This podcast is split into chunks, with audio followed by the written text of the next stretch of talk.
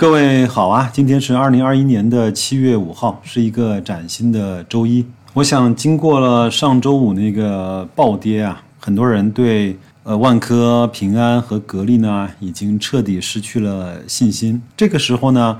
白老师已经不想再给大家去录什么鸡汤了。那我想，我们还是像巴菲特和芒格说的一样啊，就是我们少看那个积分牌，多去看称重器。这个时候呢，只有这个东西。才可以给我们的投资呢，啊，做上一个非常好的保障。那今天呢，我想用雪球网友呢给大家分享的万科的股东大会的一些内容啊，跟大家去展示一个万科现在的一些整体的情况，让各位知道我们现在二十三块、二十四块所持有的这个万科到底是一个什么样质地的公司，因为。内容比较多，我想呢，我娓娓道来，大家呢慢慢的去听，通过白老师的讲述呢，能够把万科的基本的情况做一个比较清晰的了解。那我们闲话少说，可能这个内容呢，我要分两期节目给大家慢慢的说清楚。首先呢，我们来看一看二零二零年万科的财务状况啊，实现了营业收入呢是四千一百九十一亿元。同比呢增加了百分之十三点九二，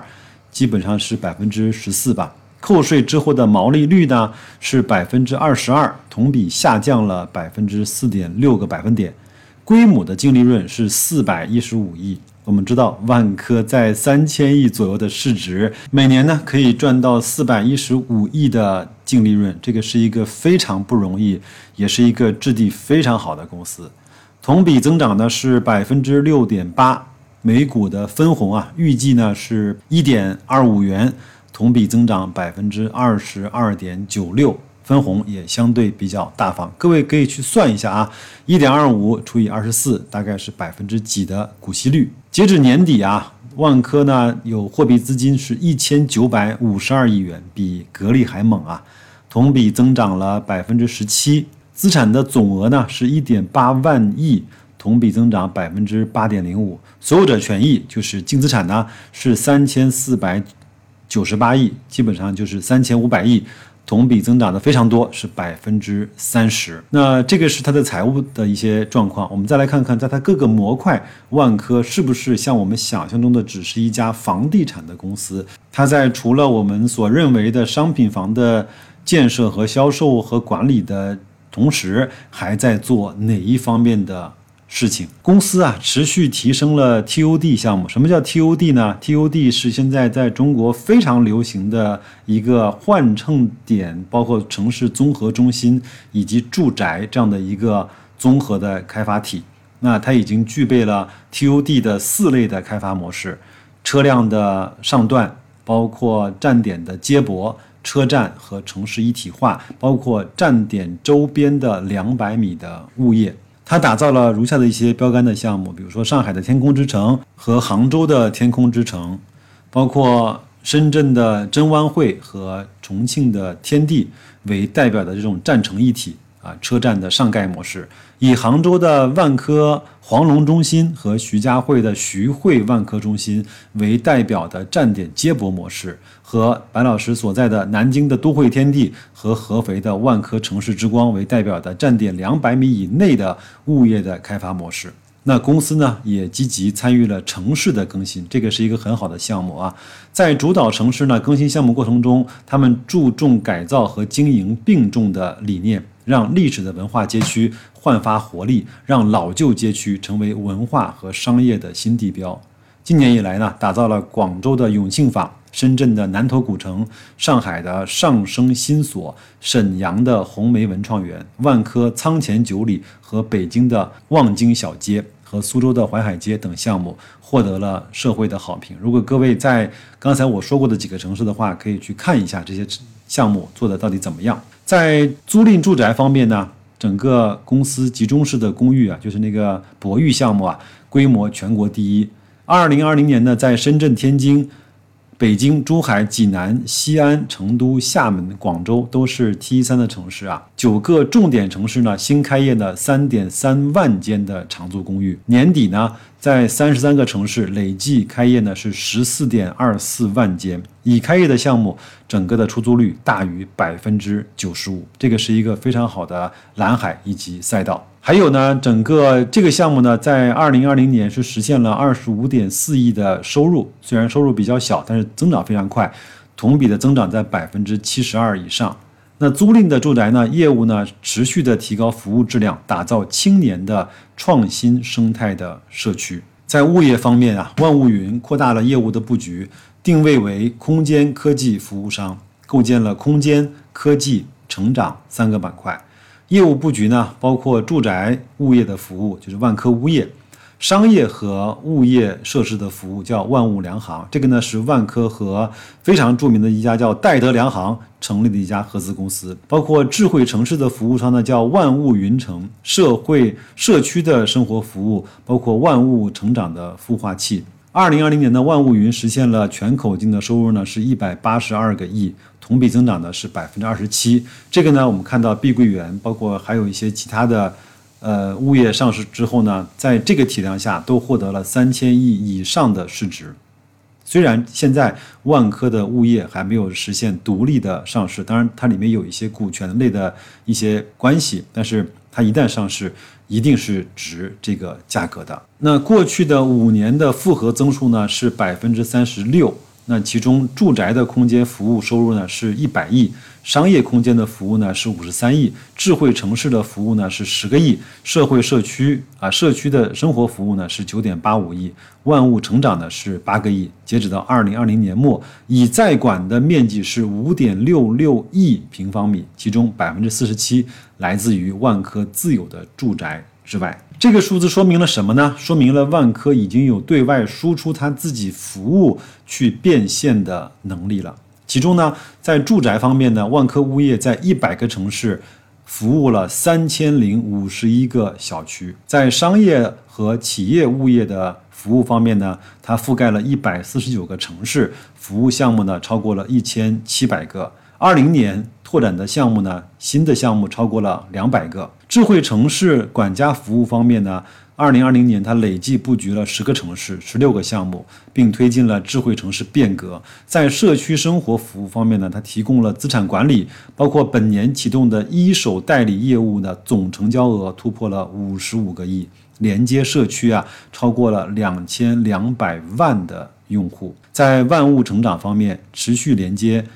同行以及其他的成熟的企业去孵化那些新的创业企业，目前已经牵手五十四个住宅物业同行进行合作。万物云啊，积极开展了数字化的建设，包括致力于实现全空间的数字化的运营，发布了星辰系统。在这儿呢，白老师插一个题外话，在六月份的时候呢，一位我的听友啊，在微信上给我发来了一门课程。是混沌学院的，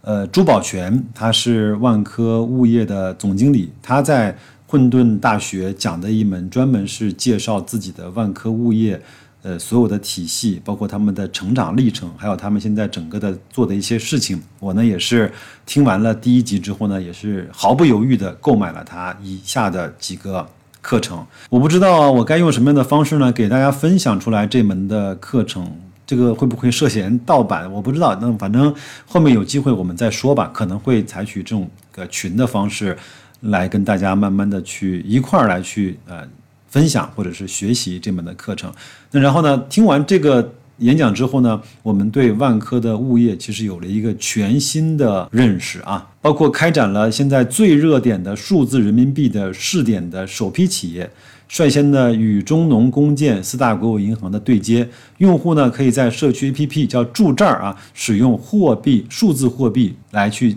在线上交纳物业费。我们前面也看到了一个新闻啊，就是万科云呢与海康威视啊孵化深圳万裕安防服务科技有限公司，专注于安防科技、机电维保以及技术工匠培育等业务，已经成为中国最大的安防机电的综合服务商。这个是显而易见的嘛，因为万科有那么多的客户，那么多的楼盘，它只要跟一家好的科技公司，就能够孕育出来一个对于他们这些客户最好的安防机电的综合的服务商。在商业开发和运营方面呢，在疫情下呢，他们有多个项目顺利的开业，包括商业呢，还有这个印尼集团新开业商业面积呢是一百二十八万平方米，包括三个购物中心和二十个商业的社区的商业，累计开业的商业呢达到了九百八十九万平方米，总体的收入啊稳中有升。那商业的收入呢？是六十三个亿，同比增长百分之四点三。其中，印力管理的商业项目呢，收入了四十二点二个亿，印力的会员数超过了八百七十万。我相信刚才我说的这些模块呢，不是每个人都对万科这些模块的发展和情况有了非常清楚的了解。那我相信，呃，通过我这期节目，大家应该有一个基础的认识。除了我们人人皆知的住宅服务的项目之外呢，万科还在各种各样的模块去投入发展和增长。还有在他们的物流仓储方面呢，二零二零年万维物流管理项目营收十八点七个亿，同比增长也是百分之三十七。在二零二零年底的时候呢，在四十四个城市累计管理一百四十八个项目，可租赁的建筑面积达到了一千一百四十八万平方米。那么。在疫情期间呢，他们也承担了很多的社会责任，包括在厦门、宁波、成都啊等地三个冷链园区被当地的政府指定为中转的监管仓。在酒店业务方面啊，目前持有二十三家酒店的资产，覆盖了深圳、广州、苏州和杭州。有一次我到苏州出差，还专门住了万科旗下的这样的一个酒店。他们更多的是公寓式的酒店。你到了他那个酒店之后呢，它都是套间，有了更多家的感觉。还有呢，在冰雪度假业务方面呢，目前运营的是吉林的松花湖、北京的石景石景龙与北京的西山滑雪场三个项目。二零二零年的累计啊接待游客呢是六十二万人次，连续四年获得了世界滑雪大奖的中国最佳滑雪度假区的称号。在教育方面，已经打造了梅沙教育和德英乐教育等特色的品牌。其中，梅沙教育呢已经经过五年的发展，已经成为深圳最大的民办教育集团。万科的梅沙书院已经连续三年入选了胡润百学的排行榜。二零二零年位列深圳第三名。截止目前，梅沙教育和德英乐的在读人数超过了一点九万人。那么今天呢，白老师就用非常快速的这种分享式、播报式的方式呢，给大家去分享万科它的业务的组成，以及每个业务模块它的当量以及它的增长的速度。有可能在未来的几年中，这些业务呢就会迸发出来一个百亿级，甚至是更多的。规模的这样的一个种子的业务，我们有可能在现在这种对万科的股价持续低迷产生的质疑的同时，我建议各位还是要回来看一看这家公司到底是一个什么质地的公司，这家公司到底在做哪些的业务的板块。这样的话，我们心里才会更加的有底。我们知道股价的下跌只不过是波动的一部分，但是企业的质地增长。才是我们投资这家企业更远、更长期来看待的一个锚点。那么下一期呢，我来给大家分享，就是万科的股东大会，呃，很多人提出了一些非常直接甚至是尖锐的问题。那么看一看管理层是如何来去回答这些问题的，好吧？那就祝各位在崭新的周一工作愉快，投资顺利，再见。